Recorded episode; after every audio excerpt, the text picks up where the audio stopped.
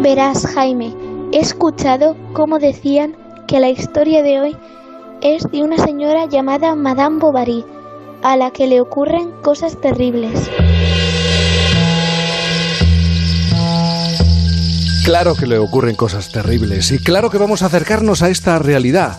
En Onda Cero tenemos una estación de radio en un faro. Ese faro mira al Cantábrico. En Por fin no es lunes, Punta Norte.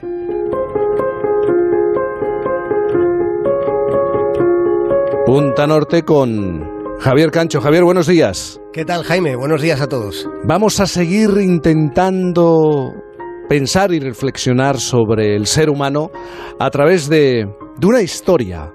Es un retrato psicológico y sociológico del siglo XIX. Me estoy refiriendo, y te quieres referir, a la fascinante historia de Madame Bovary.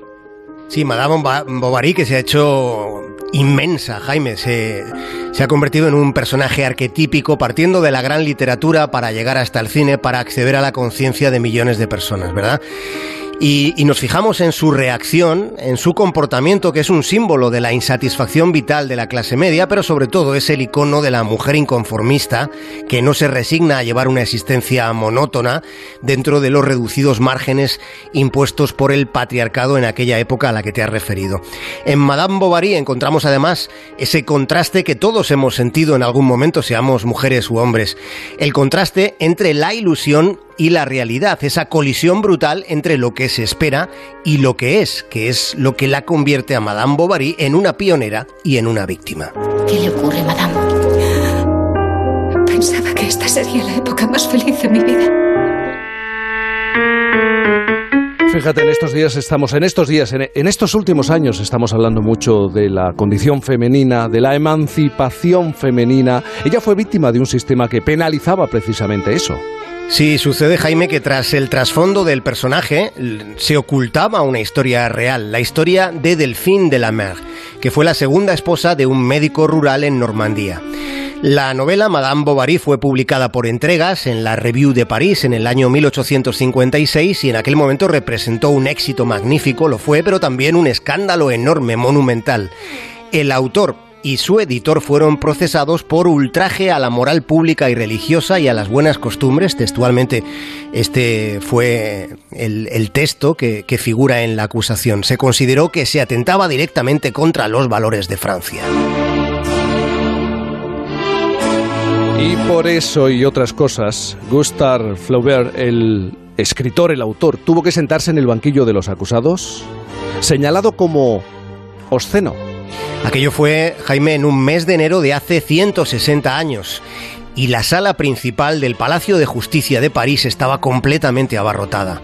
Había un murmullo apreciable cuando un hombre llamado Ernest Pinard se levantó de su silla. Monsieur Pinard era el fiscal imperial. El arte que no observa las reglas deja de ser arte. Es como una mujer que se desnuda completamente. Por eso, imponer las reglas de decencia pública en el arte no es subyugarlo, sino honrarlo. La acusación de Pinar fue argumentada en un tono solemne que llegó incluso a propiciar alguna sonrisa sarcástica en el propio Flaubert. Sin embargo, la situación del escritor era muy comprometida. Recordémoslo, no debemos olvidar perder la perspectiva del contexto histórico ni dejarnos llevar por la mirada de nuestro tiempo. Flaubert se la estaba jugando en aquel proceso. La novela al principio sí había recibido halagos de, del poeta Lamartine, que digamos era como un influencer de la época, ¿verdad? Uh -huh. Pero esas promesas de apoyo, Jaime, se esfumaron en cuanto sobrevino el juicio. Vamos a recordar que, que esta novela lo que, re, bueno, lo que retrata, lo que relata son las peripecias personales de una joven de campo con una buena educación y que tiene unas aspiraciones románticas. Sí, aspiraciones románticas que le fueron inoculadas desde que era una niña, en la ilusión de su príncipe, y Emma Bovary resulta que se casa con un hombre bastante mediocre, de buen corazón, pero sin demasiadas luces. El marido de Emma era una especie de autómata de su tiempo, sin, sen sin sensibilidad ninguna. Emocional desde luego no tenía aquel sujeto. Así que ella llega al hastío en su vida doméstica, se aburre profundamente y entra en una espiral de adulterio por insatisfacción.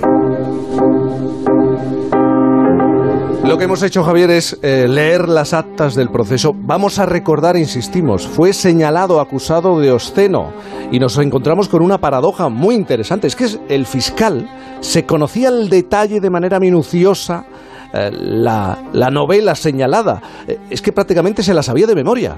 Sí, esa fue la actitud de Monsieur Pinar, mientras que el abogado de la defensa básicamente repetía el argumento de que en realidad la novela sí condena el pecado mostrando cuáles son las consecuencias del mismo. El letrado de la defensa sostenía sus frases en generalidades, mientras que el fiscal Pinar ponía su ojo acusador en escenas concretas, enfatizando que el trabajo de Flaubert era admirable desde el talento, sí, pero execrable, decía, desde lo moral. En las actas de este proceso trasciende una sensación. A quien en verdad se estaba juzgando no era tanto a Gustave Flaubert como a la mismísima Madame Bovary. Fíjense en cómo es ella ¿Acaso el autor trató de mostrarla por el lado de la inteligencia? Nunca. ¿Por el lado del corazón, quizá? De ninguna manera. ¿Por el lado de la mente, por ventura? No, jamás. ¿Por el lado de la belleza física? Pues tampoco. El retrato de ella es por encima de todo lascivo. La imagen es voluptuosa, su belleza es una belleza de provocación. El fiscal justifica sus afirmaciones con citas directas de la novela, pero también con insinuaciones, porque para decirlo todo, ya sabemos, a veces es mejor callar casi todo lo que se podría decir. Y la potencia de la elipsis no se le escapa al fiscal que durante el juicio trata de llegar con su discurso más allá de lo que el propio texto literario cuenta con cada una de sus palabras. Pensemos en que Emma, en su eterna búsqueda del amor soñado, sufre, se desilusiona, se frustra, enferma y no llega a alcanzar lo que anhela. Pero no hay voluntad moralizante en Flaubert. Es ella misma quien decide terminar con su vida y por tanto ni siquiera recibe el castigo que a juicio del fiscal ella se merecía. Es ella quien toma el arsénico sin compasión de sí misma, siendo suya una agonía, por cierto, descrita por el escritor con todo detalle. Y aún así no termina de ser suficiente para la Fiscalía Imperial. Ella murió cuando quiso y de la manera que eligió. No porque cometiera adulterio, sino porque así lo deseó. No hay en el libro nadie que condene a la adúltera Madame Bovary. Así que no hubo condena para Madame Bovary por parte de Flaubert y no hubo condena para Flaubert por parte del Palacio de Justicia.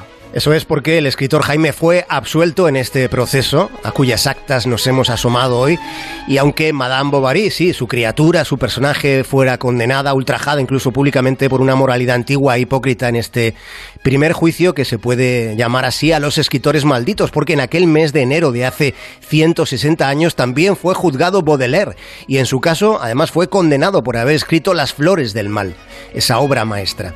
En ese juicio el fiscal imperial también fue Monsieur Pinar.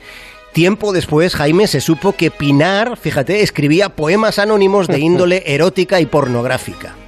La hipocresía, de nuevo, enseñando la patita. Nos hemos referido a una historia que nos lleva al siglo XIX, pero fíjate que repasando nuestra historia reciente, casi casi volvemos atrás en el tiempo en algunas ocasiones y escuchando algunas noticias y viendo algunos comentarios y análisis. Bueno, Javier Cancho, disfruta, el frío no se va todavía, se queda con nosotros, la gripe también, evita lo segundo y también lo primero, si te parece. Sí, sí, me voy a abrigar y vamos, la gripe, tengo ajos de estos vitamínicos por el, por el, por el cuello y por el, todo el cuerpo. El ajo negro es muy bueno, es muy bueno. Y además no se un abrazo, Jaime, un abrazo. Y además, no me mires así, Gema, además no se repite el ajo negro. Eh, un abrazo grande, Javier. Chao.